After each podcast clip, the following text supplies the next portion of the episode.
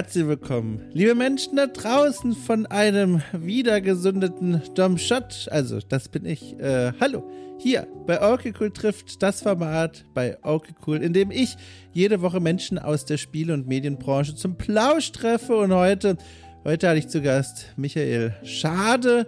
Und ich bin, wie gesagt, sehr froh, dass ich in dieser Anmoderation wieder sprechen kann. Ich habe jetzt die Woche flach gelegen. Also jede Flunder dieser Welt beneidet mich. oh Gott, äh, ich hatte Ohrenschmerzen, Erkältung, bla bla bla. Mir ging es nicht so gut. Aber jetzt bin ich wieder da. Jetzt kann ich zu euch sprechen und euch erzählen, warum ich mich so sehr auf diese Folge gefreut habe.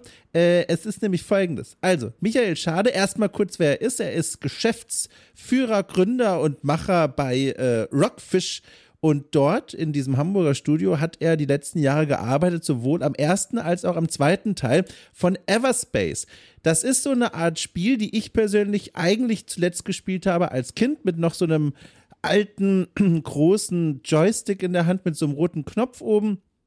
Äh, ein Spiel, äh, ein Weltraumabenteuer, Solo-Abenteuer, kein Multiplayer, in dem es darum geht, eine äh, tollkühne Geschichte zu erleben, ein Raumschiff rumzusteuern und eine Menge Dinge zu machen. Ich habe das äh, zuletzt, wie gesagt, als Kind irgendwann oh, Mitte der 90er gespielt. Und jetzt aber wurde ich aufmerksam auf die Welt von Everspace, denn äh, dieses Spiel, der erste Teil und auch der zweite, die wurden vor allem äh, finanziert äh, durch Kickstarter, durch die Crowdfunding-Plattform und haben da also sowas von einen beeindruckenden Start hingelegt, zählt zu den erfolgreichsten Kickstarter-Projekten ever und so sowieso auch aus Deutschland. Und äh, das hat all mich, äh, oh Gott, all das hat mich so rum äh, interessiert und äh, neugierig gemacht, wer dieser Mensch ist, der all das mitzuverantworten hat. Eben Michael Schade. Und dann habe ich mich so ein bisschen durch Interviews quer gelesen, um mal so ein Gefühl dafür zu bekommen, wer er eigentlich ist, woher er kommt, weil ich ihn persönlich auch gar nicht kenne. Und dann stellt sich heraus, um Gottes Willen, er hat schon einige Tiefpunkte erleben müssen. Äh, wir werden in dieser Folge über diese Tiefpunkte noch einmal sprechen, aber äh, um es schon mal kurz zusammenzufassen, Michael Schade hat sich vor äh, Rockfish, wo er jetzt heute erfolgreich arbeitet, auch mit einigen anderen Firmen und Zusammenarbeiten versucht und die landeten früher oder später gegen, der, gegen die Wand. Ähm, wegen unglücklicher Umstände, überraschender Wendungen und Twists, aber davon wird er dann selber erzählen in der Folge.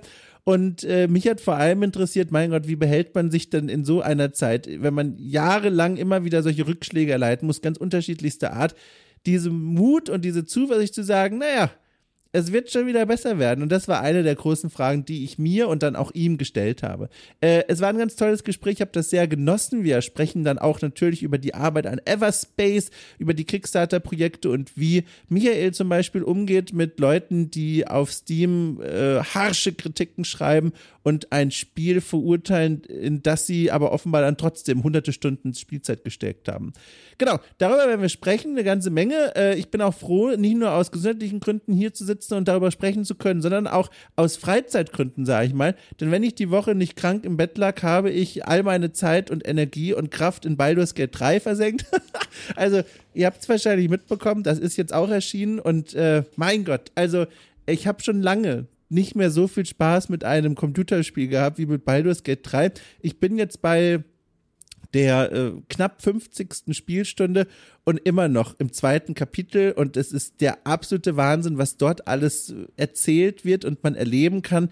Ich liebe diese Charaktere, die mich umgeben. Ich liebe die, die, die, die Qualität des Storytellings und des Writings in dieser Rollenspielwelt ich bin da ganz angetan von. Bin da ganz angetan von und äh, werde auch hier und da sicherlich noch mal in Ausführlichkeit über dieses Spiel sprechen. In der Zwischenzeit habe ich schon gesprochen, äh, an der Stelle nur der Hinweis, weil es so schön passt, mit zwei Redakteuren und zwar einmal von der PC Games und von Gamers Global äh, über deren Testerfahrung von Baldur's Gate, weil ich habe mich gefragt, okay, die Welt hat gerade so viel Spaß mit diesem Spiel, aber wie geht es eigentlich den Leuten, die Baldur's Gate 3 unter Zeitdruck testen mussten für ihre jeweiligen Fachredaktionen? Da ist eine äh, große, schöne Folge erschienen. Okay Cool fragt nach. Das ist Teil des Steady-Angebots von Okay Cool. Für 5 Euro seid ihr dabei und könnt diese Folge und viele Dutzend andere auch hören, die ich mit meinem kleinen Team äh, produziere. Der Link zur Steady-Seite, den findet ihr in der Folgenbeschreibung. Genau. Und Gate 3, wie gesagt, völlige Leidenschaft gerade. Ich genieße es sehr, was mir da alles so passiert auf dem Bildschirm. In Zukunft äh, an irgendeiner Stelle noch mehr dazu. Jetzt aber erstmal wünsche ich ganz viel Spaß mit dem Gespräch mit Michael Schade. An der Stelle auch nochmal der, der Hinweis, äh, was ich auch genutzt habe als Angebot vor unserem Gespräch. Everspace 2 hat eine Demo auf Steam. Man kann einfach mal reinschnippern und mal gucken, ob das was für einen ist. Mir hat es sehr schnell ein Gefühl davon gegeben, oh Gott, ich habe sowas lange nicht mehr gespielt und ich glaube, ich habe es ein bisschen vermisst. Wie gesagt, Solo-Weltraumabenteuer mit dem Schiff rumfliegen, eine Geschichte erleben und äh, einfach diesen wunderschönen gezeichneten Weltraum genießen, das hat schon was für sich. Und vielleicht kaufe ich mir jetzt mal wieder einen Joystick. Naja, andere Geschichte für einen anderen Podcast. Jedenfalls viel Spaß mit diesem Gespräch zwischen mir und Michael Schade.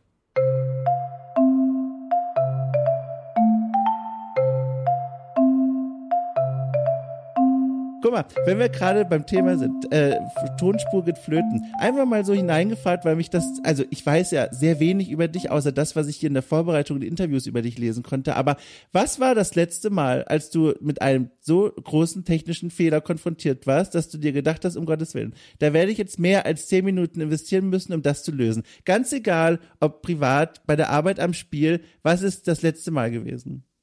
Da muss ich jetzt überlegen. Also da würde ich, glaube ich, also es ist natürlich immer spannend, wenn du Zoom aufmachst oder Teams oder was auch immer, ob alles funktioniert. Das ist ja der Klassiker. Das hat man meistens in den zehn Minuten, hat man es dann häufig gefixt. Ähm, ich habe jetzt so eine neue Kamera, die man so an den ähm, an den Screen ranpoppen kann, ja. damit man auch da hinguckt, wo die Kamera ist. Ne? Ach, die ist eigentlich ganz geil. ja. Aber die funktioniert natürlich USB und manchmal wird die nicht erkannt. Ich bei irgendeinem Programm, das ist ein bisschen doof. Ich glaube, bei Slack hatte ich das neulich und gesagt, ach komm, jetzt ist auch egal, ihr kennt mich ja.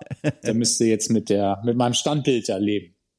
Wie bist du denn da in solchen Situationen eigentlich? Es lässt sich ja auch so schön übertragen in, in, in deine Biografie und in die Geschichte, die ich so nachlesen konnte, die Projekte, die du in der Vergangenheit betreut hast, die Firmen, die du betreut hast und wo du gearbeitet hast und jetzt natürlich auch der aktuellen. Wenn solche, ich sag mal, Stresssituationen entstehen und davon gibt's ja in der Spielebranche reichlich, da ist ja genug Potenzial in so einem Alltag, wo sowas mal passieren kann, wo man das Gefühl hat, links und rechts stürzen gerade Häuserwände ein, aber ich muss jetzt hier irgendwie eine Lösung finden. Wie bist du denn in solchen Situationen? Bist bist du da so ein, weiß ich nicht, lösungsorientierter Pragmatiker oder äh, also wie, wie bist du in diesen Krisenmomenten? Du meinst, was mache ich, wenn es so richtig dicke kommt? Ja. ja, ja. Du, das sind eigentlich, das sind immer die besten Momente, ja. weil ähm, irgendwie kriegt man es doch immer hin. Ich mache das jetzt ja schon seit 30 Jahren. Ja, ja, ja. Ähm, zwar verschiedene Firmen, wie du schon gesagt hast, aber seit 30 Jahren bin ich jetzt mit, auch mit demselben Geschäftspartner selbstständig. Du, und da waren schon so viele Momente, wo irgendwie alles zusammengestürzt ja. ist und so. Und andere sagen, meine Güte, was machst du denn jetzt? Aber das Gute ist halt, das ist halt immer eine Herausforderung. Ne? Und es ist ähm, im Endeffekt, man hat dann immer so viel Spaß daran, wie die Herausforderung war, die man gemeistert hat. Wenn alles mhm. immer super easy ist, die kommt die Kohle zu den Ohren raus und du hast keine, mhm. keine Momente, wo du sagst, so, jetzt wird's mal eng ich glaube ganz ehrlich, dann wäre mir langweilig. Ne? Also ja. das ist, ähm, meine, meine, meine Eltern fragten immer, bist du eigentlich glücklich? Du arbeitest immer so viel und hast so ein, wirklich so ein Rollercoaster-Leben. Und ich sage, nee, ist nicht super, ist immer was los. Und dann meinst du, ja, mit dir wird's nicht langweilig. Ne? Also Ja, das, was du gerade beschrieben hast, das sind ja auch oft so Einblicke, die man dann in der Rückschau hat, wenn man mal wieder von so einem ganz unten tief wieder so langsam in der Auffahrt ist und dann sagt, ach guck mal, ist ja echt toll, ne, dass man das gemeistert hat, dass man da so durchgekommen ist. Aber wenn man so mittendrin steckt, fühlt sich's ja manchmal ein bisschen anders an. Und da frage ich mich laut in deine Richtung, gab es eigentlich schon mal in diesen letzten vielen, vielen Jahren, in die du jetzt schon in dieser Branche unterwegs bist, einen Moment, wo du gedacht hast, so Leute, ich habe keine Lust mehr. Es ist, es ist jetzt einmal zu viel gewesen. Ja, also wir hatten natürlich schon unsere absoluten Tiefpunkte. Ja. Ähm, das ist Rockfish Games, das ist unser drittes Studio. Ja.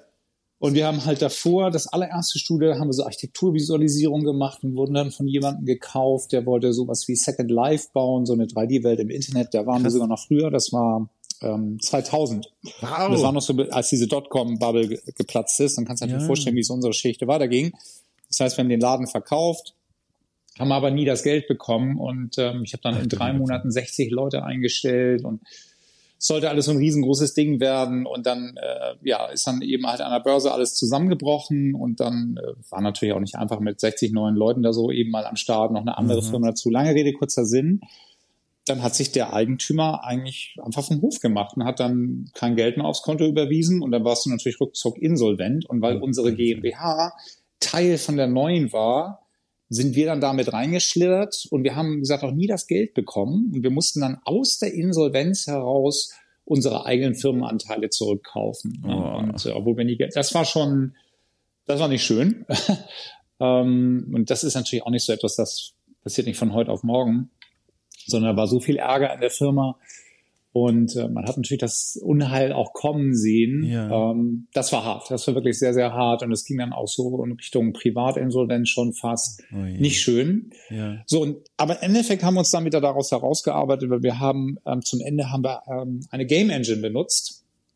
Ähm, und äh, haben dadurch den Sprung von dieser Architekturvisualisierung, weil wir das in Echtzeit visualisiert haben und mit, mit der Hilfe von Game Engines haben wir den, als wir uns dann rausgearbeitet haben, haben wir den Sprung ins Gaming bekommen. Und dann haben wir so mit Brand Games angefangen. Und ähm, dann haben wir Kontakt zu Sony Ericsson bekommen über noch eine andere Partnerfirma. Und dann haben wir 3D-Handyspiele gemacht. Und das war so mhm. wirklich das, wir waren so mit die ersten da weltweit. Und ähm, das fand Sony Ericsson so gut, was wir da gemacht haben, dass wir da praktisch Folgeaufträge bekommen haben. Und als ich dann mehrere Spiele dort praktisch eingetütet hatte, ähm, ja, dann war das der Grund, eine neue Firma zu gründen.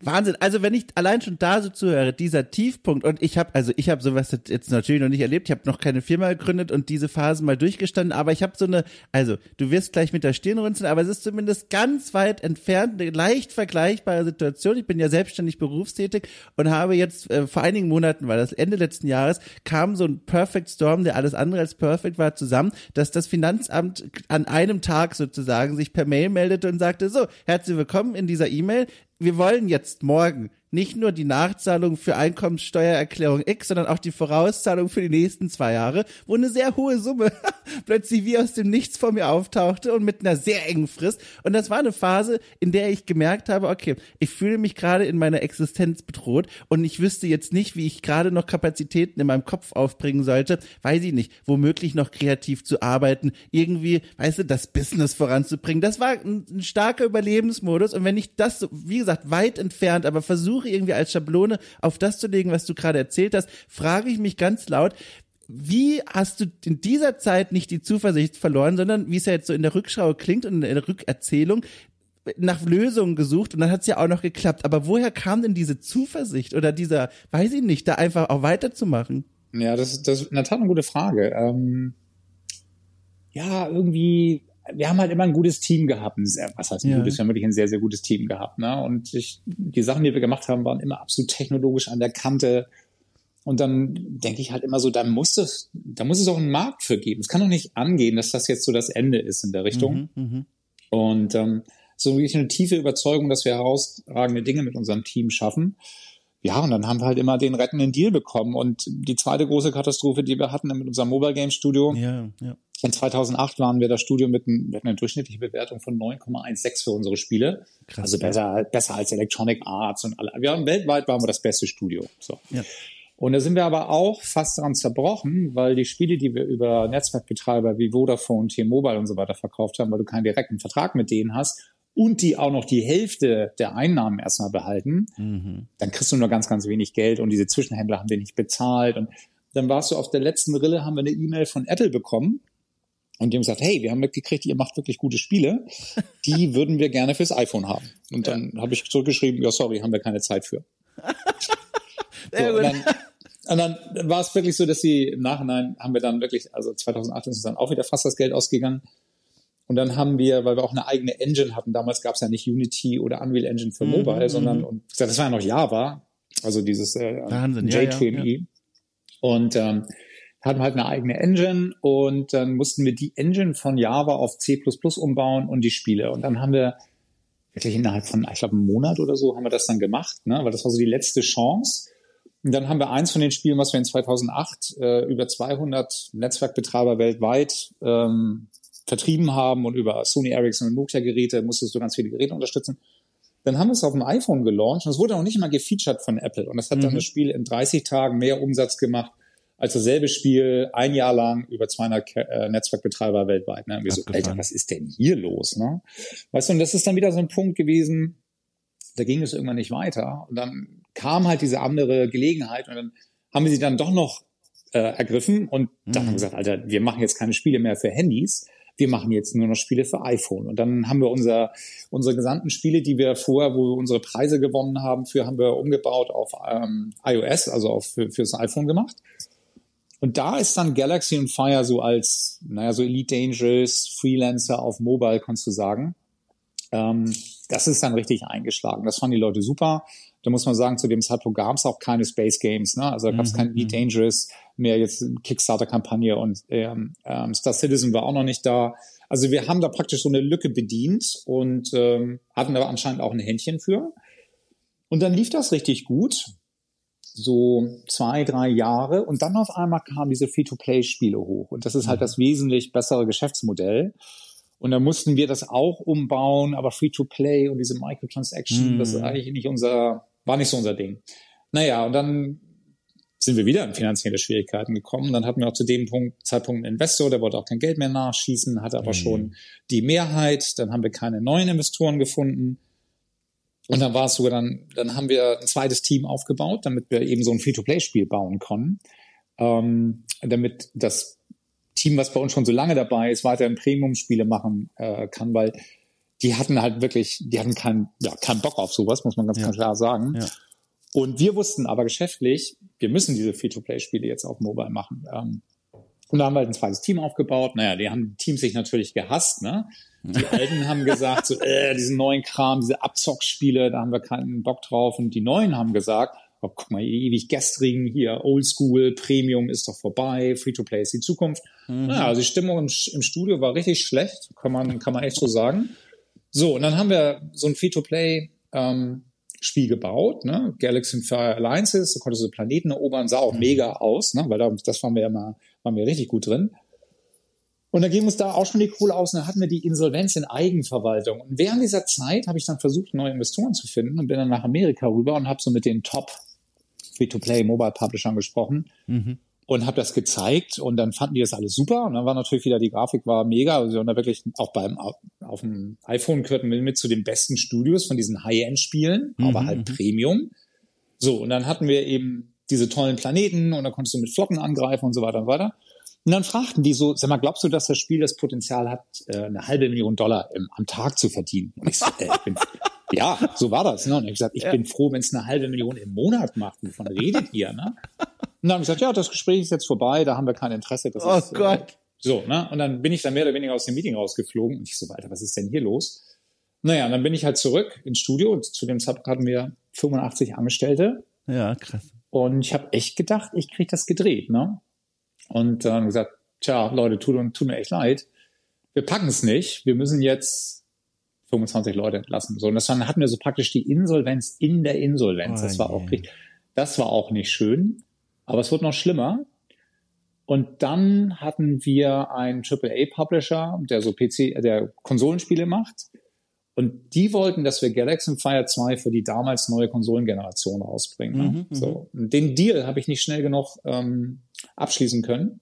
Und die, jedes Mal, wenn wir telefoniert haben, wurden die News immer schlechter. Ne? Und zum Schluss war es so, hallo, wir sind's. Also wir, das sind jetzt nur noch Christian und ich. Oh Wir haben kein Team mehr, wir haben kein Studio mehr, wir haben keine Computer, wir haben keine Kohle gekriegt. Ach so, und Galaxy Fire, die, die IP, ne? also die Rechte an dem Mhm. Spiel haben wir auch nicht mehr. Also wir sind so richtig im Eimer. Bei uns Oh geht gar Gott. nichts mehr. Naja, normalerweise ist dann natürlich so ein Gespräch vorbei. Aber dann meinte ich so, ist aber so, dass unser Kernteam, alle, die Galaxy Fire 2 gebaut haben, die haben keinen Bock auf Free-to-Play. Die wollen total gerne jetzt Konsole Premium machen. Das wollten wir eigentlich schon immer machen. Und Mobile war mehr ein Vehikel für uns, um dahin zu kommen. Mhm, mhm. Das heißt, wir würden jetzt ein neues Studio gründen und wenn ihr praktisch die, ähm, die Entwicklung von dem Spiel bezahlt, von so einem äh, Koop Space Shooter für die neuen Konsolen, damals neuen Konsolen, Mhm, mhm. äh, dann holen wir unsere besten Leute zurück. Ne? Und so, und dann hat das noch drei Monate in der Tat gedauert. Und dann haben wir das gemacht. Dann haben wir ein neues Studio gegründet, Rockfish Games. Und mit Hilfe von diesem Projekt haben wir es dann geschafft, unsere von diesen 85 Leuten, die acht besten, also die, die bei uns seit jetzt mittlerweile 20 Jahren dabei sind, mitzuholen. Und die haben dann gekündigt und sind dann wieder rübergekommen. Und äh, dann haben wir neun Monate an so einem Prototypen gebaut. Und das hätten wir halt alles nicht gemacht, wenn wir nicht aus dem eigenen Laden rausgeflogen wären in so einer Ja. feindlichen Übernahme. Ne? Absurd, ja. So, und da war ich, also das war so, ähm, als das passiert ist mit diesem, es war Ende 2013, sind wir aus dem Ja. eigenen Laden raus. Und im Januar habe ich gesagt, so jetzt wird's echt eng. Ne? Also jetzt habe ich noch zwei Wochen Kohle, dann muss ich Privatinsolvenz anmelden, Ja. so ungefähr. Und ähm, nee, Entschuldigung, das war März, das war März. Und dann kam dieser Deal, dann haben wir den in der Tat gekriegt, dann kamen die Leute rüber, dann haben wir das mal Monate gemacht und gesagt, puh, knappe, knappe Kiste, knappes Höschen. Und dann lief das alles super. Und dann hat dieser Publisher gesagt, ja, finden wir großartig, ähm, haben einen großen Vertical Slice, wie sich das nennt, ne, so eine spielbare Mhm. Version, sah auch gut aus. Und dann haben wir mit dem Team in Hannover äh, Nuclear von Kirk Lenke zusammengearbeitet, die haben den Multiplayer-Part gemacht, weil davon haben wir keine Ahnung. So, und dann haben, hat der Publisher gesagt, ja, finden wir alles super. Äh, jetzt noch zwei Jahre produzieren, äh, 30-Mann-Team, größte Deal, den ich jedes Mal geholt habe. Ne? Und nachmittags um fünf haben wir die, die Unterschrift bekommen und dann abends um neun habe ich einen Anruf bekommen, nee, wir haben unsere Meinung geändert, ähm, wir kündigen jetzt doch, in zwei Tagen ist eure letzte Zahlung, das war's. So, und, ja, so, und äh, vorher haben sie immer gesagt, nein, machen wir nicht und auf jeden Fall kriegt ihr noch drei Monate bezahlt und so weiter. Wir vermuten mal, dass es, weil dann No Man's Sky praktisch, das war so damals das Ja, Space ja, Game, mhm. ne? so, da ging halt nichts anderes. Und ähm, deswegen glauben wir, dass sie da den Stecker gezogen haben. Wir wissen es nicht, aber dann war es halt da wieder vorbei. Ne? So, und das war so ein Punkt, da habe ich gedacht, oh, jetzt ist aber ganz schlecht, weil wir hätten auch kein Geld mehr aus der Familie bekommen können. Also, dass wir dieses neue Studio nochmal starten konnten, war von meiner Mutter nochmal so ungefähr die Rente, die sie dann noch so hatte. Meinte sie, ja, Mhm. dann könnt ihr noch mal ein paar Computer kaufen, aber ich brauche das Geld dann auch gleich wieder. Ne? So haben wir dann Rockfish Ja. Games gestartet. Ja. So, und dann dachte ich aber trotzdem, nee, wir haben da so einen großen Prototypen oder so einen Vertical Slice, das ist jetzt hier noch nicht vorbei. Und dann habe ich versucht, diesen zu verkaufen, das Projekt. Hm. Und das war schwierig, weil der Publisher noch immer Geld haben wollte. Also dann habe ich da keinen Deal bekommen und dann wurde es langsam echt eng. Dann hatten wir noch drei Monate. Für drei Monate hatten wir noch Geld. Und dann haben wir das Spiel umgebaut, Mhm. andere Assets eingebaut, also neue Codebase, neue Grafiken und haben dann damit einen Kickstarter für Everspace gebaut. Mhm. Mhm. Und das war im August 2015. Im September hätten wir die Gehälter nicht mehr zahlen können und dann wäre wirklich komplett vorbei gewesen. Davon hätten wir uns nicht mehr erholt. Aber der Kickstarter hat geklappt. Wir haben 450.000 Euro eingenommen. Ja. Und danach haben wir einen Deal mit Microsoft gelandet, dass es äh, Everspace 1 zuerst auf der Xbox rauskommt. Und dann haben wir Steam Early Access gemacht. Und es war wirklich so auch diese schlechte Erfahrung, also dass dieses Projekt gecancelt wurde von dem großen Publisher, ne, hat dafür gesorgt, dass wir heute total unabhängig sind, keine Investoren haben, keine Publisher und alles selbst machen. So, das war jetzt eine lange Erklärung, Nee, nee, ja. dass, also, dass selbst wenn es so richtig dicke kommt, du weißt nicht, wofür es gut ist und im Endeffekt gehört jede schlechte Erfahrung, jede Katastrophe gehört dazu, dass es uns jetzt besser geht denn je.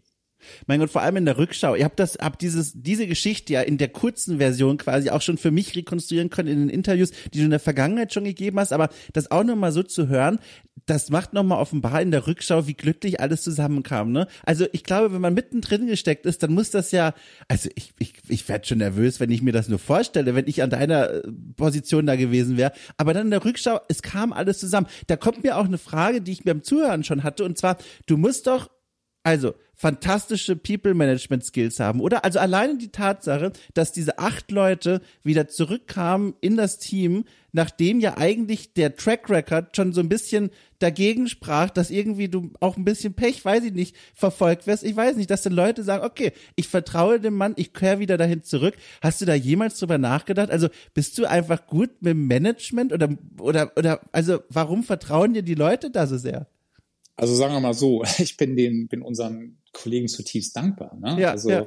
ohne dass unser Team das nochmal dieses Wagnis eingegangen Ja. wäre, hätten wir das nie geschafft. Und die wussten, dass dieser äh, Publisher damals, ne, als wir mit Rockfish Games gestartet sind, die konnten jeden Monat kündigen. Die konnten jeden Monat den Stecker ziehen und dann wären wir sofort wieder Ja. platt gewesen. Und dann hätte es auch kein Insolvenzausfallgeld für das Team bekommen, weil die Firma muss eine gewisse Mhm, ähm, Dauer haben. Ne? Also du kannst nicht eine Firma aufmachen, Insolvenz anmelden und dann kriegt sofort, ähm, kriegen die Mitarbeiter drei Monate noch ihr Gehälter vom Staat. Das geht halt nicht. Mhm. Ähm, das wussten die alle. Also ähm, ja, die haben darauf vertraut. Die haben darauf vertraut, dass im Endeffekt Christian und ich dann doch die, dass die Firma in die richtige Richtung lenken werden, diese neue Firma, dass es eine Chance ist. Und sie haben natürlich auch vertraut in ihre eigenen Fähigkeiten. Ne? Das sind ja Mhm. Kollegen, die seit ja, seit Anfang 2000 zusammen gearbeitet haben, die wussten halt, was sie können. Und sie hatten auch wirklich keinen Bock auf Free-to-Play-Games. Das muss man auch ganz klar sagen. Also es war wirklich ein, ähm, die haben es echt gehasst. Ist auch heute ja. noch so. Ne? Also das ist wirklich, andere sind damit erfolgreich und es mag, gibt auch Leute, die das toll finden, auch alles fein, aber wir finden es wirklich, das ist so gar nicht unser. Und ähm, ja, deswegen war es für, die, war es für sie eine Chance. Und ähm, es ist eben halt so auch bei uns, ich gehe nicht hin und sage den Kollegen, was für ein Spiel sie machen sollen, mhm. sondern das, das Team praktisch kommt mit der Vision, was für ein Spiel wir denn machen. Dann muss ich natürlich mal hier oder da noch ein bisschen korrigieren und sagen, Mensch, das dauert zu lang, ist zu teuer oder der Fokus, glaube ich, wäre aus vermarktungstechnischen Gründen mehr hier oder da. Aber mhm, ich rede den mhm. nicht rein. Ich bin kein mhm. Creative Director. Ne? Das erklärt auch so ein bisschen, warum ausgerechnet so ein Space-Shooter aus diesem Prototyp entstanden ist. Also sowohl dieser, der an dem ihr mehrere Monate gearbeitet hat und dann aber auch der, der dann die Grundlage dann schlussendlich war für die Kickstarter-Kampagne. Weil das ist ja, du hast eben schon angerissen, das ist ja eigentlich irrsinnig, wenn man so guckt in den Markt von damals, du hast schon gesagt, No Man's Sky gerade noch so 2015, 2016, der riesengroße Hype-Titel, die Erwartungshaltung gigantisch, was da alles ausgemalt wurde. Dann gab es natürlich noch Spiele, die bereits erschienen waren, aber immer noch eine große Community Community hatten, äh, Elite Dangerous, dann das Ewig-Projekt Star Citizen. Also man guckt so drauf und denkt sich, okay, vielleicht nicht die beste Idee, jetzt nochmal da vielleicht was Neues reinzuwerfen. Ich muss fragen, warum diese Faszination mit Weltall, was ja auch schon die Spiele davor betroffen hat, vor diesem neuen Studio und dann äh, auch noch, also woher kommt dieses Interesse, diese Leidenschaft für ausgerechnet diesen Schauplatz? Ja, es ist wirklich so das, was du gerade sagtest, ne? No Man's Sky, Elite Dangerous, Star Citizen, ne? Das waren alle Publisher. Ja. Also wirklich, ich habe jedem Publisher, den man irgendwie kennt und noch Leute, die ich noch nicht kennst, habe ich damals wie Sauerbier angeboten. ne? Hier das ehemalige Galaxy Fire Team, jetzt machen wir so ein Roguelike ähm, Space Shooter, weil wir natürlich schon auch noch Geld brauchten. Ja. Und da haben alle gesagt, also wir glauben an euch, ihr seid ein super Team, ihr habt einen fantastischen Track Record und so weiter, ihr wisst, was ihr tut und auch der Kickstarter lief ja gut, aber ey, das ist aber echt ein Uphill-Battle, wie man, wie man so schön sagt, mhm. gegen diese etablierten da. Und wir so, ja, aber das ist doch ein ganz anderer Space-Shooter, ne? Das, das, also Star Citizen ist eine Simulation, du musst mhm. praktisch im Weltraum leben, Elite Dangerous ist eine Hardcore-Sim, brauchst du irgendwie so einen Joystick, um es überhaupt vernünftig spielen zu können. Naja, No Man's Sky ist eigentlich nicht wirklich ein Space-Game, sondern du rennst halt auf dem Planeten rum und das ist eine mhm. Survival-Mechanik, ne? Ähm, und dann hat aber trotzdem, das ist auch, kann ich auch total nachvollziehen, hat jeder Publisher gesagt, fass mir nicht an. Und außerdem sind Space Games ja auch eine Nische. Ne? Also ja, halt, ja. Das, allein dieses in, in, frei im Raum rumfliegen zu können, ist für viele so ähm, schwierig von den, von den, von den mhm. Controls her. Es ist halt was ganz anderes, als wenn du einen First-Person-Shooter hast und läufst nur, nur durch die Gegend auf einer, auf einer, äh, mhm. auf einer mhm. Fläche und kannst dann halt die Kamera drehen, klar. Aber bei uns, du kannst dich um deine eigene Achse drehen. Das ist viel, viel schwieriger. Und da haben halt viele gesagt, das machen wir nicht. Ne? So, und dann ist aber immer so, wenn es viele nicht machen, ähm, dann gibt's auch wenig in dem Bereich. Und dann kannst du sagen, naja, dann ist aber da wieder eine, genau eine Chance. Und die haben wir natürlich gesehen. Und weil wir das mit Galaxy Fire gesehen haben. Ich meine, Galaxy Fire, das haben, weil das bei Spielen vorinstalliert war, wir haben ja, wie gesagt, dann auch die Premium, wir sind irgendwann dann mal das Basisspiel kostenlos weggegeben. Da haben wir eine Million Downloads am ersten Tag gemacht. Abgefahren. Ja, Abgefahren. So, das heißt, also der Appetit ist ja da. Und Galaxy ja. Fire hat, ich glaube, 30 oder 40 Millionen Leute haben das bei sich auf dem Telefon. Und das wussten die natürlich dann, oder na, nicht alle, aber viele haben schon mitgekriegt, dass die, das ehemalige Galaxy Fire Team macht jetzt was Neues. Und da haben wir gesagt, na ja, also davon werden wir schon ein paar Leute erreichen. Wir werden natürlich jetzt nicht irgendwie 10 Millionen äh, Kopien mhm, verkaufen. Mhm. Aber so, dass du sagst, so, naja, so eine Million Kopien. Und am Ende des Tages war es dann so, Everspace 1 haben wir ja. auf PC und Konsole ja ausgebracht. Und da hatten wir dann, glaube ich, auch, muss ich, weiß ich jetzt gar nicht mehr, nach drei Jahren haben wir, glaube ich, eine Million verkaufte Kopien geknackt. Das ist jetzt nicht mega, aber es ist schon für ein Indie, ist, ist das schon recht ordentlich. Ja, ja. Und hat uns ja auch ermöglicht, den Schritt zu machen, dann ein größeres Spiel, Everspace 2 als Open World ja. Space Action RPG zu bauen. Ähm, ja, und es ist, witzigerweise, wir haben nie gesagt, Space ist jetzt unser liebstes Genre, sondern das haben eigentlich aus technologischen Gründen haben wir es gemacht. Ach. Space Games, Space Games waren die ersten, weil du damals auf den ersten Konsolen im 3D-Raum eigentlich nicht viel machen konntest. Du mhm. konntest nur ein paar Polygone zeichnen und es halt, dann hast du ein Raumschiff und hast so einen Hintergrund, machst ein bisschen Pew Pew, ne, dann schießt das rum und eine Explosion mhm. ist so ein Sprite. Das war's, mehr war's ja gar nicht. Und als wir damals unsere ersten Spiele für diese Sony Ericsson Telefone gemacht haben, da konntest du nicht mehr als 350 Kilobyte große Spiele machen. Also ein bisschen mehr als was du auf dem C64 machen konntest. Ja. Mit ein bisschen mehr Rechenleistung. Und dann war es eigentlich naheliegend, dass man sagt, naja, Elite Dangerous, das erste oder Elite, ne? Mhm, das war ein C64-Spiel. Und daher kam das. Also eigentlich aus dieser technischen Begrenzung her, auf diesen Handys der ersten Generation, die 3D ähm, darstellen konnten, mussten wir halt sehr, sehr einfache Spiele machen. Dann machst du halt ein Space Game.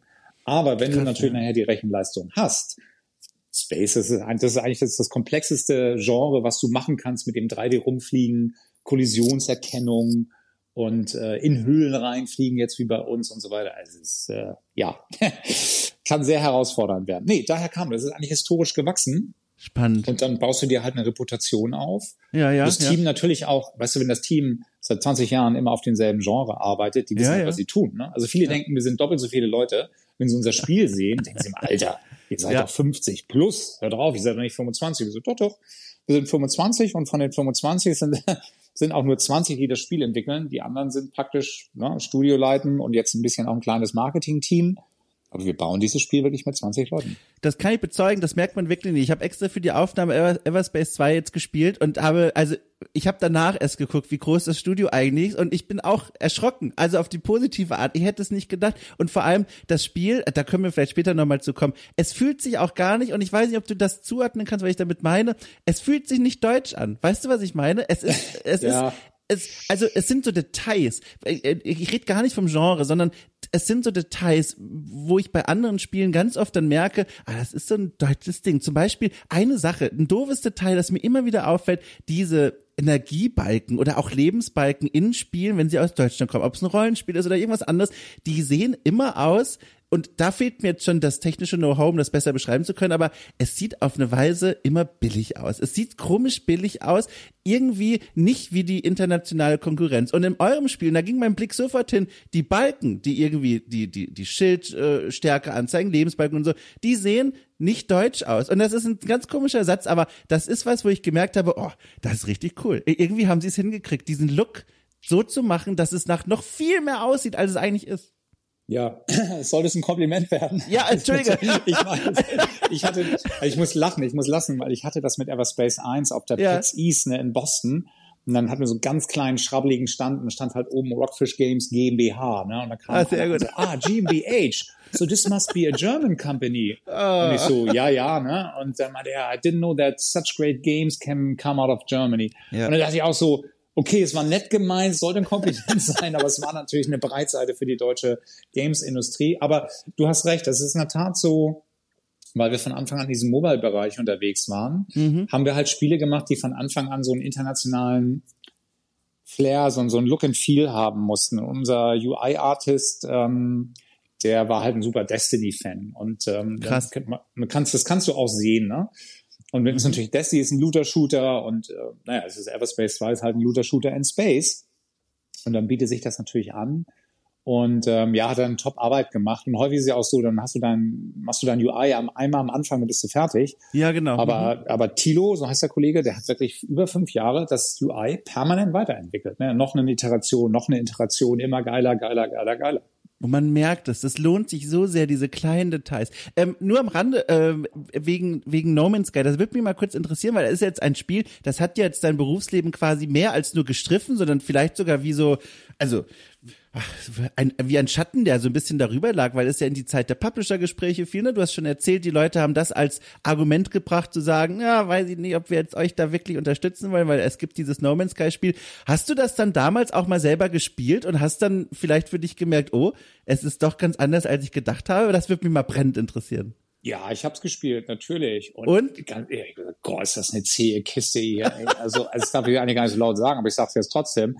Ja. Ich fand es schrecklich langweilig ja. und fand ja. dieses, ja, wir haben irgendwie 16 Quantillionen Planeten. Ich so, ist doch total egal. Die sehen doch eh alle nachher irgendwie gleich aus. Man kann andere mhm. Farbe und so weiter. Wir wissen ja, ich meine, wir haben ja auch prozedurale Generierungen genutzt, aber wir haben halt unsere äh, Spieleinhalte sind halt von Hand designt und wurden mit prozedural generierten Algorithmen oder mit den Algorithmen haben wir sie kombiniert. Weißt du, wir haben nicht den mhm. Content an sich prozedural generiert. Und das, mhm. deswegen sieht das auch anders aus. Und ich habe immer, ich immer gedacht, ich verstehe das gar nicht. Wenn du irgendwo auf so einem Planeten bei No Man's Sky landest und drehst dich einmal um 360 Grad, hast du ja mehr oder weniger alles gesehen. Du kannst ja nicht den ganzen Planeten bauen, auch nicht prozedural generieren. Also, weißt du, diesen Promise oder dieses Versprechen, ja, du kannst auf diesem ganzen Planeten landen, die sind alle anders und das ist alles ganz geil und doch nicht mehr so, ich sehe es nicht. Das Spiel ist ja mega erfolgreich. Mhm. Naja, und es ist so ein Stück weit, ist eigentlich, ehrlich gesagt, ist es für mich so eine Nemesis, das Projekt, und gleichzeitig aber größtes Glück, weil es ist natürlich so, dazu muss man wissen, bekannterweise, Hello Games hat ja auch Mobile Games gemacht. Ja, zu ja, dem Zeitpunkt, als wir das gemacht haben. Ja. Und ich bin mir ganz sicher, natürlich haben sie Galaxy Fire gesehen, weil wir waren Ah. immer gefeatured und fett. Und dann haben sie gesagt, oh, das machen wir auch, aber mit prozedurale Generierung. So. Und das ist auch ein guter Ansatz. Naja, und dann haben sie halt diesen einen Trailer rausgehauen, da ist ja bis heute noch Content drin, der in dem Spiel nicht drin ist. Ja, ja, ja. Und haben halt wirklich das Blaue vom Himmel versprochen. Und dann haben die Leute es wie doof gekauft. Dann war die große Enttäuschung. Also erst war der Hype da mit diesem Trailer. Dann war, haben sie natürlich die ganzen, waren sie überall in der Presse, weil das Spiel war das schlechteste, Mhm. schlecht bewertete Spiel auf Steam. Darüber Mhm. schreiben natürlich alle Leute. Dann haben sie aber mit der Kohle, die sie am Anfang eingesammelt haben, haben sie das Spiel gefixt. Das muss man ihnen auch zugute halten, gar Mhm. keine Frage. Und haben dann praktisch wie ne Phoenix aus der Asche nochmal so eine Entstehung, haben nochmal Fettpresse gekriegt. Und dann Ja. sitzt du natürlich da als Entwickler und sagst, na super, einen Riesenhype machen, praktisch Spieler, Presse und Publisher anlügen, lohnt sich am Ende halt doch. Ne? Und Ja, das ist ja. natürlich so der Punkt, wo ich, ach, ganz ehrlich, jedes Mal, wenn dann so ein, ah, wir haben wieder ein äh, kostenloses Update, ich voll, mhm, genau, ich weiß auch wieso, äh, wie das alles geklappt hat. Ne? Und das ist, Mhm. das, das, ja, was wie soll ich das eigentlich sagen? Das nervt dann schon den Unternehmer, dass das Ja. auch geht. Ne? So, Verstehe, während wir auf ja. der anderen Seite versucht haben, Qualität, Qualität, Qualität, Qualität. Ja, hat auch funktioniert, will mich auch gar nicht beschweren. Aber das, das Fiese ist, wir sehen es auch bei Cyberpunk, ne? Es funktioniert halt leider. Hype das- aufbauen, ja, Ja. es geht, es geht. Und Ist dann das- hinterher, wenn du es gefixt hast, dann haben alle wieder, nicht alle, aber die meisten haben vergessen, wie schlimm es mal war, was du versprochen hast. Hauptsache es repariert, ne? Mhm. So, und das kann- ist so ein bisschen, ja. setzt halt die schlechten Beispiele. Ich kann da sehr gut nachvollziehen, äh, warum da auch eine gewisse Portion Frust mitschwingt, wenn du das nacherzählst. Also komplett kann ich das nachvollziehen. Was ich gerne fragen würde, in welche Richtung geht eigentlich der Frust oder vielleicht diese, ne, dieses, dieses, dieses Unzufriedenheit darüber, wie das gelaufen ist und dass das überhaupt möglich war, so eine Geschichte? Geht das in Richtung der Presse, die diese Geschichten geschrieben hat? Geht das in Richtung der Spielerinnen und Spieler, die das vielleicht dann feiern, sobald dieser Punkt erreicht ist, wo so ein Spiel wie No Man's Sky sagt, so, ne, wir haben jetzt das Spiel, das wir euch eigentlich versprochen haben, zumindest teilweise jetzt schön, die Gratis-Updates feiert uns dafür. Wohin geht dieser Vorwurf da von dir? Der Frust geht in alle Richtungen, ehrlich gesagt. Also bei der Ja. Presse, ich verstehe es, ne, weil es über werbefinanziert sind die Plattformen, Clickbait, ne? Ähm, und das ist natürlich so negative News verkaufen sich nun mal besser, da klicken mehr Leute drauf als positive Ja. News, ne? Also bei uns, hey, das Spiel ist fertig, so wie versprochen, ist alles drin, ist keine News, Mhm. sondern total viel versprochen. Also wirklich ist es so viel, dass die Leute diesen Hype generieren. Da klicken die Leute drauf. Dann große Enttäuschung, da klicken die Leute drauf. Und dann, hey, kostenlos, wir haben alles repariert, wir sind doch die Guten. Das ist eine Mhm. Story. So. Ähm, und ich glaube, der Frust ist dann eben dahin, wenn du sagst, ich sehe dann unsere Jungs, die reparieren dann noch irgendwie den Hoter Support und hier und ich so, oh Leute, es benutzen nur ein Prozent unserer Spieler benutzen diese Joysticks überhaupt und jetzt versenken wir da irgendwie drei Monate drin, bloß damit wir keine negativen Rezensionen von den Joystick-Jockeys draußen, Joystick-Piloten kriegen, ne? Ja, und dann denk ich, was hätte man alles Schönes an Content mit dieser Zeit machen können? Da ist so ein Stück weit die Frust, Frustration drin, aber am Ende des Tages ist es auch da wieder so, wie gesagt, ohne No Man's Sky, muss man auch ganz klar sagen, Ja, ja. wäre unser Weg nicht so verlaufen. So, und dann ist es wiederum so, auf Facebook und auf Reddit und auf Twitter, ich targete natürlich unsere Werbung knallhart auf No Man's Sky, Starfield, Elite Dangerous und so weiter. Sag ich so, du, am Ende des Tages ist es so, wie hast du so schön, die, die, die Flut hebt alle Boote an. Ja, sehr Ähm, gut. Ja. na, dann ist fein. Ähm, es ist auch okay und dann macht dieses Genre groß. Also die Frus- Frustration ist eher so auf dieser unternehmerischen Seite, ne? dass, dass man Mhm. sagt so, äh, man versucht es halt selber äh, richtig zu machen, ne? Mhm. mit Qualität und Zuverlässigkeit und so weiter und das andere geht halt auch. Aber da muss man sich ein Stück weit von frei machen. Bin ich noch nicht so richtig gut drin, muss ich auch ganz offen zugeben. Mhm. Ähm, und dann bei den, ich glaube, wahrscheinlich ist wirklich die größte Frustration beim User, dann kriegen wir negative Rezensionen für irgendwas Ja. eingedrückt, wo du auch sagst, entweder die Beschreibung nicht gelesen oder ja, so ein Spiel machen wir nicht. Und wo du denkst dann so, echt jetzt, darüber beschwert man sich, ne? Das ist dann so, wo du sagst, puh, harter Tobak. Ist auch ein Grund, warum wir keine VR-Unterstützung mehr machen, weil das war so eine undankbare, überwiegend, von denen, die sich gemeldet haben, so eine undankbare Zielgruppe, dass wir gesagt haben, das machen wir nicht normal. Ne? Also mal abgesehen davon, dass es sich Ja. nicht rechnet. Na, es ist halt so, egal was du machst, du kriegst auf jeden Fall negative Rezensionen eingedrückt. Wenn okay. du eine optionale VR-Unterstützung machst, dann kriegst du negative Rezensionen, weil du ja nicht alle, also diese ah. VR, diese, diese Controller da benutzt, ne? Mhm. Weil die einfach nicht genug Knöpfe haben für das Spiel, was wir haben. Und dann sagt halt, sagen halt viele VR-User, die, die sich beschweren, ähm, ja, das ist eine schlechte VR-Implementierung. Das hier nicht das volle VR-Controller-Support ist mir so, äh, das Spiel ist nicht für VR gemacht gewesen, sondern für Maus und Keyboard. Ne? Ähm, aber das interessiert die Leute dann nicht. Dann sagen sie, ja, VR ist ja sowieso viel besser. Und merkst das auch so von wegen, dass die werden dann Pancake-Gamer genannt, also die mhm. 2D-Spiele spielen. Pfannkuchenspieler, auch sehr mhm. schön. Dann merkst du schon so eine, so eine Herabsehen. Ne? Also sie halten sich für was Besseres. Nicht alle, ne? wenn man das nicht falsch versteht draußen. Aber das sind die, die sich halt melden.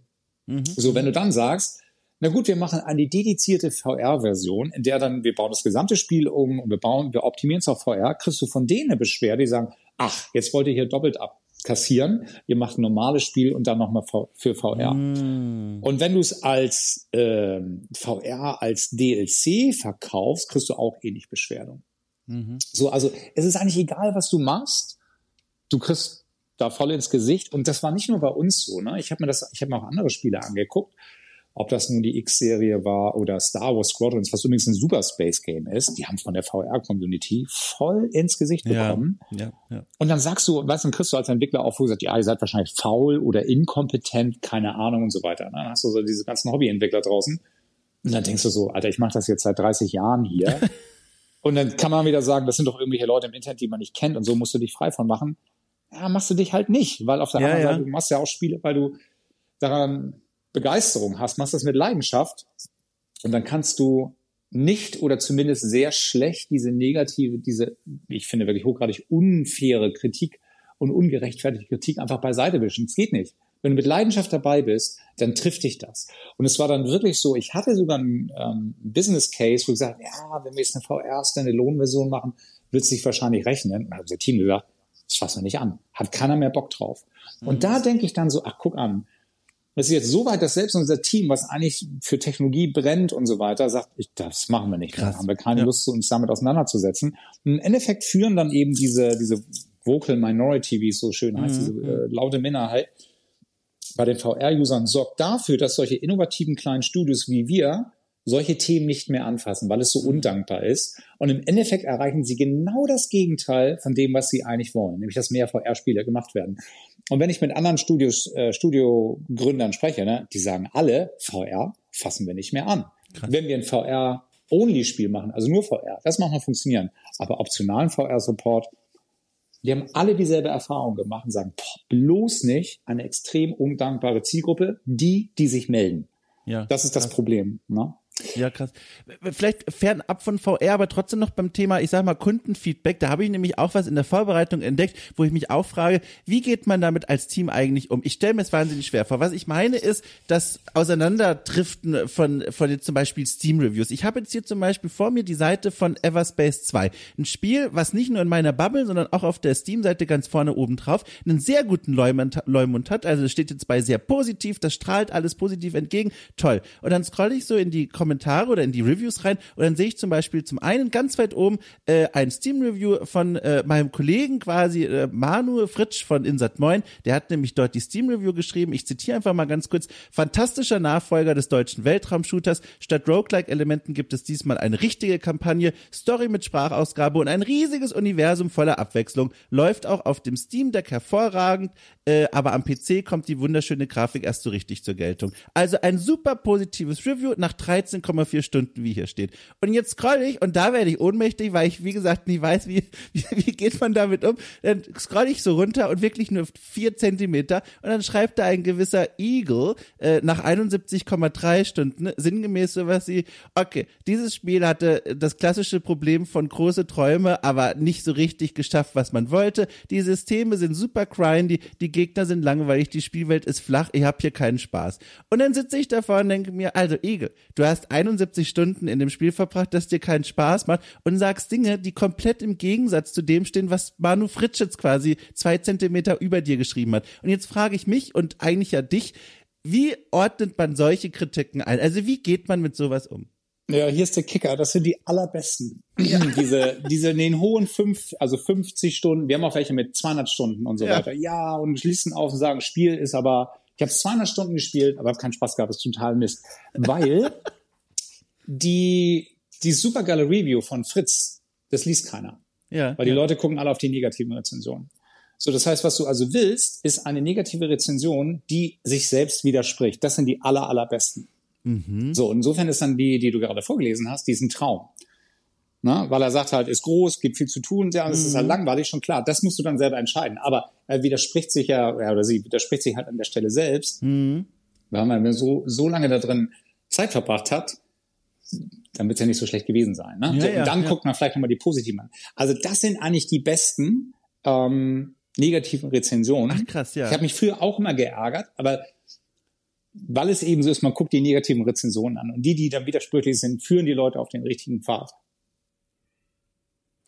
Ich finde das hochinteressant, dass du so eine Herangehensweise an diese Art von Kritiken gefunden hast, weil das ist ja wirklich, da gibt ja total viel Sinn, was du sagst. Aber du hast auch angedeutet, es gab auch die Zeit, da musstest du erstmal lernen, damit umzugehen. Ich kann mir vorstellen, das war kein leichter Prozess, oder? Nee, also das, das sagt sogar Steam, also oder Valve. Die sagen, ähm, wenn man aufgrund der, man guckt natürlich immer auf die negativen Rezensionen, man freut sich über die positiven, aber du fokussierst natürlich auf die negativen, um zu sagen, wie können wir das Spiel besser machen, ne? Ja. Weil das ist ja das, was du willst.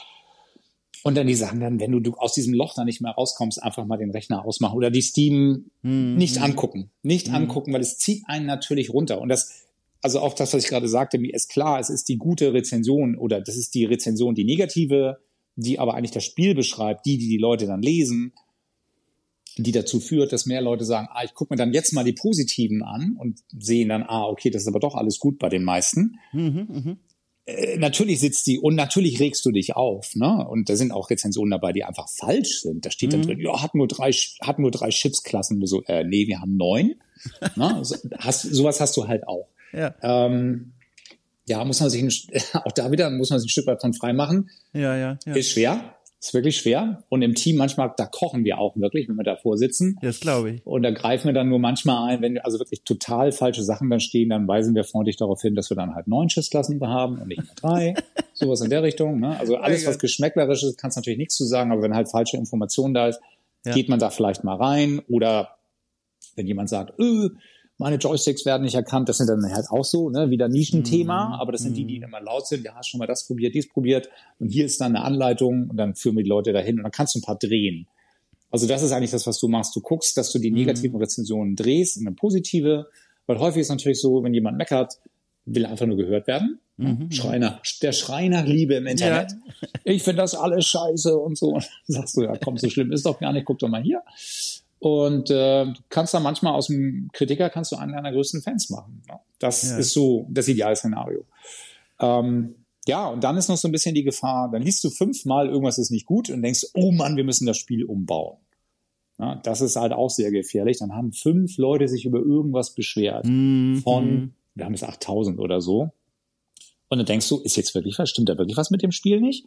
Oder sind es halt einfach fünf Leute, die das nicht die wollen halt ein anderes Spiel. Ne? Ja, ja. Ähm, also es gibt bei uns so, wir haben ein bisschen viele von diesen kleinen Rätseln drin. Das liegt daran, dass wir, oder lag daran, dass wir Early Access gegangen sind. Und dann mussten wir natürlich Content am Anfang kreieren, mm, ohne dass mm. die Story fertig war. Deswegen haben wir vielleicht eine Spur zu viele Puzzle, die aber fast alle optional sind. Mm. Weißt du, das ist auch so, dann reden sich die Leute auf, ja, wenn ich das wusste, dass es hier Puzzle, ever Puzzle ist, dann hätte ich das Spiel nicht gebackt oder so. oh Mann, ey. Und dann denkst du, ja, dann, Alter, dann spiel sie doch nicht, ne? Nee, ja. aber das ist halt, die Leute beschweren sich. Da kann, da kannst du wenig gegen machen, aber du kannst halt schon mitnehmen. Ja. Okay, das haben wir jetzt nicht nur einmal, das haben wir schon, da haben wir eine ganze Menge von. Ähm, dass man sagt, okay, da haben wir wahrscheinlich ein paar zu viel gemacht. Und wir haben deswegen, deswegen jetzt hier, kleine Ankündigung, exklusiv für dich. Ach du liebe Zeit in dem kostenlosen Update, was äh, im Herbst kommen wird, gibt es ein neues Perk, ähm, wo du ab einem gewissen Punkt werden dir gezeigt, wo die letzten Rätsel sind. Ah. Damit du dir nicht mehr den Space Wolf suchen musst. Ja, klug. Ja, cool. Ja, ja ihr habt's gehört, Leute da draußen. Toll. äh, ich würde hier äh, so langsam, wo wir so langsam einbiegen, äh, quasi auf die letzten Meter dieses Gesprächs, würde ich gerne noch mal zurückkehren, kurz zu dieser, zur Historie quasi von Everspace und wie das dann alles so weiterging, weil da sind noch so ein, zwei Punkte, wo ich mir denke, wie war das eigentlich? Und der erste Punkt ist der, Everspace, wir haben schon gesagt, das erste, super Erfolg auf Kickstarter, wahnsinnig toll, dann auch released und die Leute waren sehr glücklich und happy und dann war es das Jahr 2017. Und was ich mich so fragte war, wann entscheidet man eigentlich, sich dann aus so einer Position heraus zu sagen, so, jetzt Teil zwei. Also könnte man nicht theoretisch, also, oder ich weiß es nicht, ich bin da etwas ahnungslos und sitze davor und frage mich, wie sieht der Entscheidungsprozess aus, wo man sagt, das Ding ist jetzt abgeschlossen, das Baby, von dem wir geschafft haben, dass es in die Schule geht und es, es hat alles erreicht, ne? wir haben es geschafft, es ist finanziert, die Leute spielen das, sie sind glücklich damit, jetzt machen wir Teil zwei. Das ist ja auch in, in sich wieder ein kleines Wagnis. Wann entscheidet man sowas und wie? Na, wir haben ja dann noch die eine Erweiterung, die, ähm, ja. Space Encounters gemacht, ne, weil wir schon das Gefühl hatten, na, man könnte noch mehr Gegner und in der Story können wir noch ein bisschen mehr machen, ein paar Funktionalitäten. So. Und dann war es aber auch schnell so, dass wir gesagt haben, das hat ja auch noch gerechnet, das war eine gute Entscheidung. Mhm, mh. Aber eigentlich wollten wir von Anfang an so ein Open World Space Action RPG, so ein neues Freelancer mhm, machen. Aber da hatten okay. wir das Budget damals nicht zu und deswegen war eigentlich dieser Linear Roguelike ähm, Game Loop oder Approach, den wir da haben, dieses, dieses Design, das war ein Kompromiss, muss man ganz klar sagen, den wir aber trotzdem gut gemacht haben. Das hätte das Spiel sich ja auch nicht gut verkauft. Sind wir auch stolz drauf, hat auch Spaß gebracht. Aber eigentlich war es so, selbst die Leute, die Evers, die meisten, die Everspace 1 gut fanden, sagen, ja, aber eigentlich hätten wir lieber ein Open World Action mhm, RPG, mhm, ne, so aller Freelancer. Aber so geile Grafiken wie in Everspace 1 und die guten Controls und mehr Action und das fänden wir jetzt super. So, und ähm, das ist auch das, wo das Team Bock drauf hatte. Ähm, und dann dachten wir so, okay, jetzt haben wir halt, ähm, Verstehe. Ja, haben wir da eben, wir haben genug Geld verdient, um ein, auch da wieder so ein Vertical Slice, wir haben da uns ja, ja anderthalb Jahre eingeschlossen und gesagt, naja, wie würden wir das denn machen, mit, dass du halt schnell reisen kannst von Sternensystem zu Sternensystem, ohne dass du jetzt wie bei Elite Dangerous kannst ja zwischendurch dir einen Kaffee kochen bist du irgendwo ange weil es eine Simulation ist und da gehört das ja, auch ja. dazu. Aber das wollten wir halt nicht. Wir wollten halt, dass es schnell ist, dass du keine Langeweile hast und dass es bam, bam, bam, ne, jetzt bist du ruckzuck, bist du wieder am neuen Punkt. Aber trotzdem solltest du auch schon ein Gefühl von Erforschung und, und, und Fernreisen haben. Mhm, mhm, und da haben wir dann halt diesen, ähm, ja, diesen Vertical Slice gebaut, diesen, den Prototypen. Das hat anderthalb Jahre gedauert. Naja, und das war schon so, dass wir gesagt haben, okay, und dann machen wir danach wieder, äh, Kickstarter war noch mal, mache ich auch nie wieder. Danach war es dann echt so viel Arbeit. Das, das äh, tue ich mir nicht noch mal an. Da wollte ich nämlich auch fragen, weil ihr seid ja wieder auf Kickstarter, was mich ja. auch erwundert hat, weil, weil, also sicherlich auch eine kluge Entscheidung, keine Ahnung, aber ich dachte mir, okay, Kickstarter war ja beim ersten Mal, du hast ja auch vorhin so schön gesagt, das war fast schon so ein bisschen der letzte Notausgang, so, okay. Das war's, ja, ja. Genau, wir probieren's. Mhm. Und jetzt aber habt ihr ja das erfolgreiche Spiel rausgehievt, das spielen die Leute, es hat, es ist beliebt, ne, und so weiter und so fort. Eigentlich sollte man ja meinen, jetzt kommen die Publisher angekrochen und sagen, oh, Herr Schade, es tut uns leid, wir haben beim letzten Mal, als No Man's Sky noch da war, haben wir uns ge geirrt, was können wir für Sie tun? Sollte man ja eigentlich meinen. Ja, sollte man meinen, ne? war aber nicht so. mein Gott. War nicht so. Ähm, also das Team war auch gar nicht so begeistert, dass wir nochmal einen Kickstarter machen, weil die hatten halt Sorge, uh, wenn der Kickstarter nix wird, ja. dann haben wir ein Problem. Ja. Und dann habe ich gesagt, ja, dann haben wir aber ein ganz anderes Problem, weil dann machen wir das verkehrte Spiel. Also der zweite mm. Kickstarter war für uns äh, mehr ein Test. Ist denn wirklich Appetit für Verstehe. so ein Open World Space Game da? Weil es gibt ja schon Elite Dangerous, es gibt schon Star Citizen in the making. Mm. Ähm, macht das wirklich Sinn? Und ähm, so ein Kickstarter sorgt ja auch mal für Sichtbarkeit, also war auch noch ein Marketing-Aspekt dabei. Und ähm, deswegen habe ich gesagt, komm, lass uns das mal machen. dann machen wir das. Wir werden, wenn wir den, also wenn wir jetzt äh, den Kickstarter nicht geschafft hätten, dann hätten wir sicherlich immer noch Everspace 2 gemacht, aber deutlich ja. kleiner. Ja. Für mich war das auch so, wie, ne, how crazy can you go? Also ja. wie, wie groß soll denn das Spiel werden? Und nur mal zum Vergleich, also ich bin ja auch relativ offen. Everspace 1 hat 5 Millionen Euro in der Entwicklung gekostet. Mhm, mhm, so, und Everspace 2 hat 15 Millionen Euro gekostet. Krass. Das hätte ich am Anfang auch nicht gedacht. Wir haben so Krass. 10 geschätzt. Ja. Und dann wurde es ja immer größer und mehr und so weiter. Und das haben wir halt alles komplett aus den laufenden Einnahmen und Lizenzdeals mit Microsoft und für Everspace 1 für Google Stadia und Amazon Luna waren wir noch dabei. Also haben wir uns da halt hingearbeitet. Krass. So, und das kannst du natürlich nur machen, wenn du ein Gefühl hast, und nicht nur ein, ein Gefühl, sondern wirklich gute Indikatoren, dass du sagst, ja, so ein viel, viel größeres Spiel, das rechnet sich, da ist das Interesse für da. Und ähm, ja, und deswegen, ich würde auch nie wieder ein Spiel ohne, ohne Early Access machen. Also Kickstarter mhm. nicht mehr, das hat sich alles geändert. Aber diese Zeit, diese zwei Jahre und drei Monate, die wir im Early Access waren, das war so eine wertvolle Erfahrung. Zum einen haben wir natürlich signifikant Geld verdient während der Early Access Phase. Das Spiel war ja noch nicht fertig. Das haben wir gebraucht, um das Spiel fertigzustellen. Und zum anderen ist es aber so, dass das Feedback, was du von Nutzern bekommst, die Geld für etwas bezahlt haben, hat eine ganz andere Qualität als jemand, der einfach nur eine Demo mal ausprobiert mhm, mhm. und sagt, äh, finde ich blöd, habe ich keinen Bock drauf. Ja, du bist halt nicht investiert. Aber wenn du, und das darf man nicht vergessen, wir waren ja mit 40 Euro knapp, waren wir eins der teuersten Early Access Spiele da ja, draußen. Ja, ja. Und dass du kriegst also die, nur die Leute, die wirklich richtig Bock auf das Genre haben und dementsprechend qualifiziert in den überwiegenden Fällen ist dann das Feedback. Und dadurch haben wir auch wirklich Dinge in dem Spiel geändert. Aufgrund dieses Feedbacks, wenn es in unsere Vision gepasst hat, dann waren halt Leute draußen. Wenn zum Beispiel die ganze Zeit dynamisch levelnde ähm, Gegner, so, ne, Level Scaling. Und das mhm. sind viele Leute, finden das schlimm. Einige finden es cool, weil dann hast du immer eine Challenge. Ja. Aber einige wollten halt dieses, ich will jetzt aber echt powerful, mich mächtig fühlen und so weiter. Und dann haben wir halt das Spiel umgebaut so dass wir statische Gegner haben, solange du in einem Sternensystem bist. Und wenn du ins nächste System fliegst und einen gewisse, gewissen Punkt in der Story erreicht hast, dann gibt's eine Funk, gibt's einen Funkspruch, dass die Gegner aufgerüstet haben, sprich gelevelt haben mhm. in der mhm. alten Region, aber nicht höher als du. Aber sie sind besser geworden. Das heißt, wenn du zurückgehst, dann die Loot, die Beute, die sie dann droppen, ist dann halt immer noch wertvoll. Weil sonst hast du nämlich das Problem, du gehst zurück in den Anfängerbereich, machst, machst selbst einen, so einen riesen Zerstörer, den schießt du ab mit einem Schuss und dann kommt da halt irgendeine Loot raus, mit der du nichts mehr anfangen kannst. Das ist, deswegen brauchst du ein gewisses Level Scaling, aber nicht die ganze Zeit. Und das war ein riesen, das war ein Riesending. Ich glaube, da haben wir drei Monate nur an diesem Umbauen, also unsere Programmierer, nur daran gearbeitet, unser Game Designer.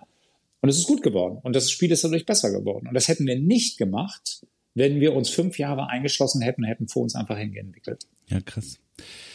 Eine letzte Frage ich weiß, die Mittagspause quasi steht bei dir vor der Tür und die sollst du um Gottes Willen auch bekommen. Deswegen wirklich nur noch diese eine Frage. Aber die liegt mir noch mal am Herzen, gerade auch mit Rückblick auf unser Gespräch. Und zwar, wenn ich jetzt noch mal so zurückdenke an all das, was ich vorher schon über dich wusste und deinen Arbeitsweg und das, was du jetzt noch mal so erzählt hast, dann drängt sich bei mir ein Bild auf, das passt auch ganz gut zu Everspace und so weiter. Und zwar so ein bisschen, du sitzt in diesem kleinen Raumschiff und du bist sehr lange Zeit äh, durch diese Atmosphäre auf dem Weg zu einem sehr schönen Planeten geflogen. Und wir alle haben die Sci-Fi-Filme gesehen. Wenn so ein Raumschiff in die Atmosphäre reingeht, dann beginnt es zu ruckeln ne, und zu wackeln. Links und rechts fallen ein paar Knöpfe raus und man fragt die so ein bisschen, okay, wird das hier alles gut gehen? Ne? Aber ich sehe den Planeten, irgendwie haut das schon hin. So, und jetzt bekomme ich als Außenstehender den Eindruck, wir sind bei Everspace 2 angekommen, das Spiel ist schon erschienen und so weiter. Ne? Die Leute scheinen es zu mögen die Atmosphäre liegt hinter uns, das Ruckeln hat aufgehört, du siehst diesen wunderschönen Planeten vor dir und kannst so ein bisschen durchatmen. Das ist das Gefühl, was ich bekomme, wenn ich dir zuhöre.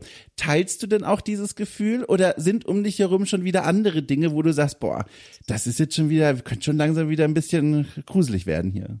Nee, das ist schon, schon ein guter Vergleich. Also Christian, mein Partner, ich müssen ab so echt kneifen, ne? wie sich das alles für uns zum Besseren gewendet hat. ja. Und ähm, klar, wir müssen immer noch aufpassen. Ne? Das nächste Spiel darf nicht zu teuer werden. Ja, ja. Das haben wir 15 Millionen ausgegeben. Jetzt machen wir noch mal eine Expansion für 4 Millionen Produktionsbudget. Mhm. Kriegen wir 1,6 Millionen vom Staat dazu. Also vielen Dank an alle Steuerzahler da draußen. Ne? Vielen ja. Dank.